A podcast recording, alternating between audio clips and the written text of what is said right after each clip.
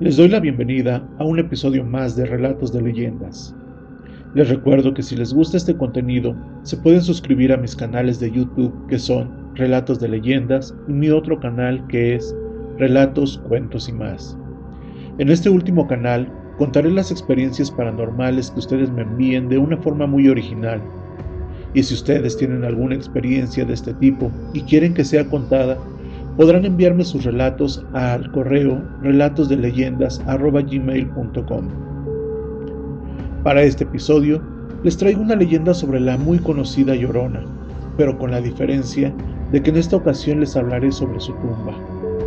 Así que los invito a que se acomoden, se pongan sus audífonos y apaguen la luz para dar comienzo a esta leyenda.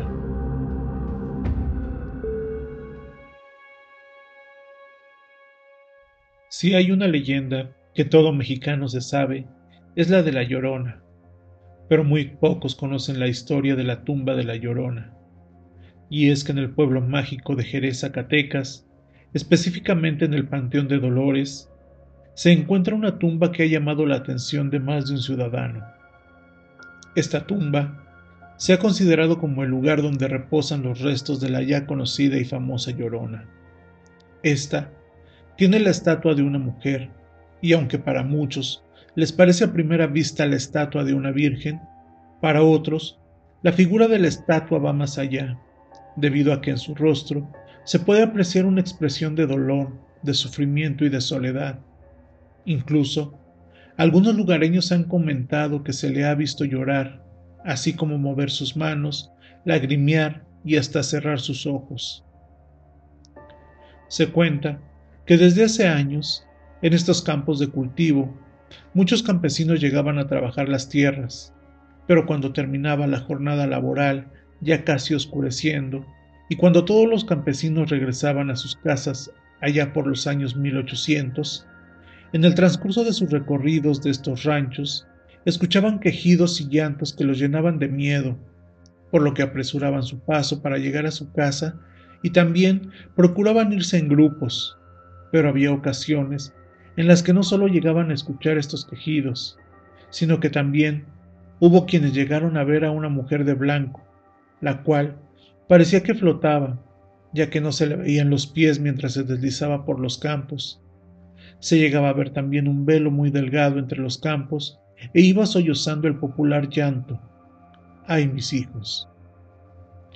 Muchos de estos campesinos le contaban a sus familiares lo que escuchaban y veían de regreso a sus casas, por lo que trataban de ya no salir cuando el sol se ocultaba, ya que se había presentado casos de algunos campesinos que desaparecían o simplemente aparecían sin vida, y se creía que la llorona se había llevado a estos que ya no aparecían. Incluso se comenta entre las personas que viven por los alrededores que cuando la llorona anda suelta, los niños corren peligro, pues si el fantasma anda por las calles y se encuentra un niño solo, éste lo tomará pensando que ha encontrado a su hijo, pero cuando se da cuenta que no es él, se lo lleva y nunca más lo regresa.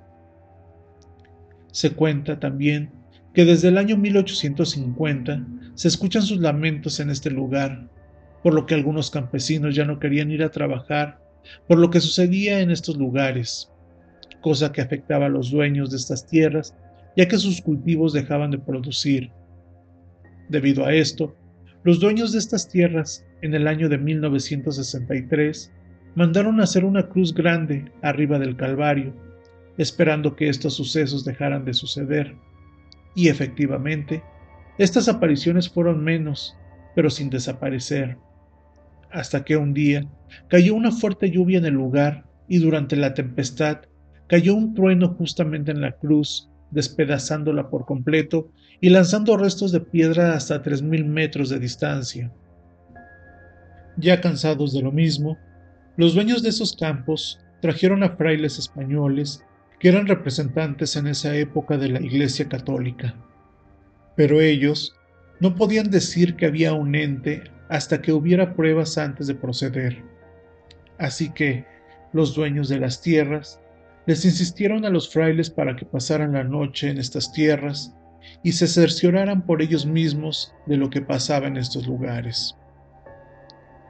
Después de mucho insistir, los frailes aceptaron al pasar la noche en este lugar, con la condición de que si ellos no veían nada extraño, no pensaban regresar.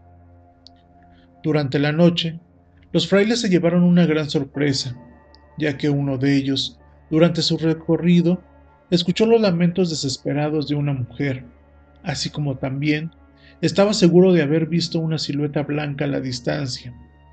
Así que al día siguiente dijo lo que pasó ahí. Yo he escuchado gritos, y no solo eso, vi a una mujer de blanco pasearse por los sembradíos hasta ese punto donde dejaba de llorar, señalando el lugar donde ahora está la tumba. Inmediatamente lo mandaron al Vaticano donde expuso lo que había escuchado y visto aquella noche. Después de deliberar sobre lo que habían escuchado del fraile, la iglesia ordenó que se construyera una tumba, y no solo eso. En ese lugar se hizo el primer exorcismo en México, en donde se determinó que una entidad estaba habitando en ese lugar físico. En esa misma tumba tiene escrito que es del año de 1913 y dice que habrá 300 días de indulgencias plegarias a quien rece tres Aves Marías. Actualmente se ha descubierto que cuando la estatua tiene los ojos cerrados, curiosamente los espeluznantes gritos hacen eco por el pueblo. Así que lo más recomendable es no poner atención, resguardarse en su casa o simplemente seguir tu camino.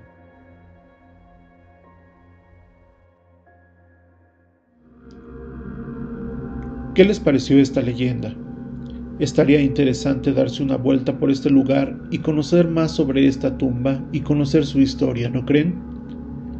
Espero la hayan disfrutado de esta leyenda y si alguien de ustedes ya ha visitado este lugar, cuéntenos su experiencia. Háganme llegar sus comentarios por las redes sociales donde me pueden encontrar como relatos de leyendas. Y recuerden que si les gustan estos relatos, les agradecería que me dieran like y lo compartieran con sus amigos y familiares para que nuestra comunidad de relatos de leyendas siga creciendo. Les deseo una excelente noche y una excelente semana. Mi nombre es Edgar Omar y nos escuchamos la siguiente semana con una leyenda más. Y recuerden que lo mejor de la vida no se planea, simplemente sucede.